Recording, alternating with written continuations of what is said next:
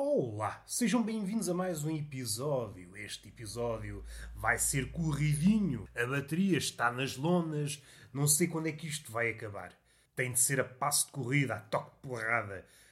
Sendo que a porrada é-me oferecida pelo tempo, o tempo da bateria. E lá vou eu com o meu corpanzil atlético de gordo. Este corpanzil que ganharia as Olimpíadas da obesidade. Ficaria em primeiro. Estou a exagerar. Não treinei o suficiente para ser um gordo olímpico. Sou um gordo medíocre. Não sou magro, não sou atlético. Sou um gordo medíocre. Um gordo igual a tantos gordos. Um gordo que não tem condições de aparecer em certos canais, na CMTV, no TLC, se a memória não me falha, que eu não gosto desses canais. Há pessoas que ficam malucas quando passam por esse canal. Hum, deixa lá ver os gordinhos, deixa lá ver os aleijados. Ai, ai, ai, tão bom, vamos lá mamar na teta da miséria. Teta da miséria. Eu sou uma pessoa diferente. Não é que eu não gosto de ver uma bela miséria, uma bela tragédia. Se é para isso, sai à rua. Assim, vivencio a miséria cara a cara. E até posso ajudar a miséria a sair da miséria. Não posso, não, que eu não tenho esse poder. Não sou Messias. Quando muito, sou uma espécie de coveiro freelancer. Enterra aqui, enterra acolá. enterra aqui, enterra acolá. E cada um entende esta expressão como quiser. Uh, no fim de contas, o homem é um. este biscateiro sazonal depende da maré, depende da fartura Há temporadas onde há fartura e há outras onde passamos fome. Mas seja como for, não podemos abdicar desse lado de coveiro. Eu ponho isso no currículo. Ponho coveiro freelancer. E nas entrevistas, mas explique-me lá, você enterra mesmo pessoas? Não, enterro membros. Fico um silêncio esquisito, porque se há coisa que eu gosto é do desconforto, há pessoas que procuram um conforto.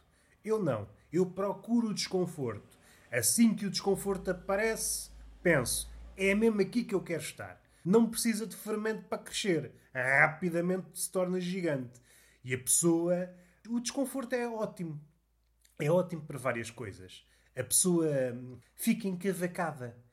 Antes do desconforto tinha um discurso fluido, sem falhas, parecia estar certa daquilo que estava a dizer, mas assim que o desconforto entra em cena, percebemos que aquilo é apenas uma patranha. Aquilo é uma pose. Com efeito, ela não sabe bem o que está a fazer. O desconforto é uma espécie de tira-máscaras. E eu gosto muito desse gesto de tirar a máscara. Às vezes até fico nu. O desconforto despe-me. É esta a desculpa que eu digo às vezes aos agentes da autoridade. Por vezes interpelam-me na rua, Dizem, meu menino, então você anda nu na rua, não sabe que isso não se faz. E eu faço cara de poucos amigos. É a cara que eu tenho. Se por acaso tivesse muitos amigos, fazia cara de muitos amigos. Como tenho poucos, faço cara de poucos amigos. E há dias em que me sinto mais deprimido, faço cara de nenhuns amigos. Até fico parvo com aquilo que verbalizei. Até fico parvo. Mas voltando ao polícia, o polícia diz: Então, meu menino, você anda nu? Sim, a culpa é da senhora taberneira, que me disse uma coisa que me pôs desconfortável. E eu, perante o desconforto, fico nu. E o polícia, que é pouco versado em linguagem figurada, diz: Vista-se lá que é para não ver problemas. E eu respondo: Problemas? Opa! Se há coisa que eu gosto é de problemas. E o polícia: Bom, parece que você está a parir uma ninhada de problemas. Você equivocou-se. A minha biologia não me permite parir ninhadas de problemas. E o polícia, que continua a não ser versado em linguagem figurada, diz: Você está a brincar comigo. E eu, acha que eu estou com cara e pênis de quem está a brincar consigo? E o polícia, mau. Eu digo, mau? Não sei, depende. O mau e o bom é subjetivo. Depende da lente. A lente faz com que o mundo seja maior ou menor. Temos de mudar de lente. Meu caro polícia, você está a ver o mundo pela lente da autoridade. Postiça, ainda por cima. Você não me manda em lado nenhum. Não manda, não me manda, você não me manda em mim. Se a minha mãe não manda, agora você vai mandar em mim. Então se a minha mãe diz para eu andar nu, que ajuda-me a arranjar as ideias. Sabe, meu amigo, vi num livro. Você está-me a mentir. Não, eu não sou rapaz de mentir. Vi num livro que estar com os colhões arejados faz com que as ideias comecem a brotar. E o polícia começa a meditar, que é coisa para a qual não está versada, e aqui há de aparecer: ai meu bandido, para onde é que tu vais? Para onde é que tu vais? O que é que eu estou a fazer? Estou a usar um estereótipo. Ao contrário da maioria das pessoas que diz: ai, os estereótipos são maus. E às tantas, quando sabem, oh, estão a usar outro estereótipo. O que elas querem é uma rotatividade de estereótipos. Mas assim não estamos a combater o problema. Não estamos. Mas se é para isso, fico com os estereótipos antigos. Já temos uma ligação, temos uma história em comum. Findo esta parte, o polícia está a meditar nas minhas palavras e questiona-se, meu amigo, se isso é verdade o que está a dizer, onde é que estão as ideias? Ora, aí é que está, digo-lhe eu. As ideias estão aqui a borbulhar na cabeça. O problema prende-se com a tradução. Quando nós passamos do pensamento para a verbalização, há muita coisa que se perde. Não há traduções perfeitas. Tenta entender cá dentro de mim, nesta cabecinha que Deus me deu, ou me emprestou, dado que ouvi dizer que as pessoas morrem, em princípio sou pessoa, mas não sou Fernando, chamo-me António José, Senhor Polícia, eu tenho receio de que ao dizer aquilo que estou a pensar, grande parte desapareça, se esfume. E você não compreenderia. A imagem que ficava de mim era de um sujeito parvo. E o polícia, não faça confusão. Eu sou uma pessoa justa.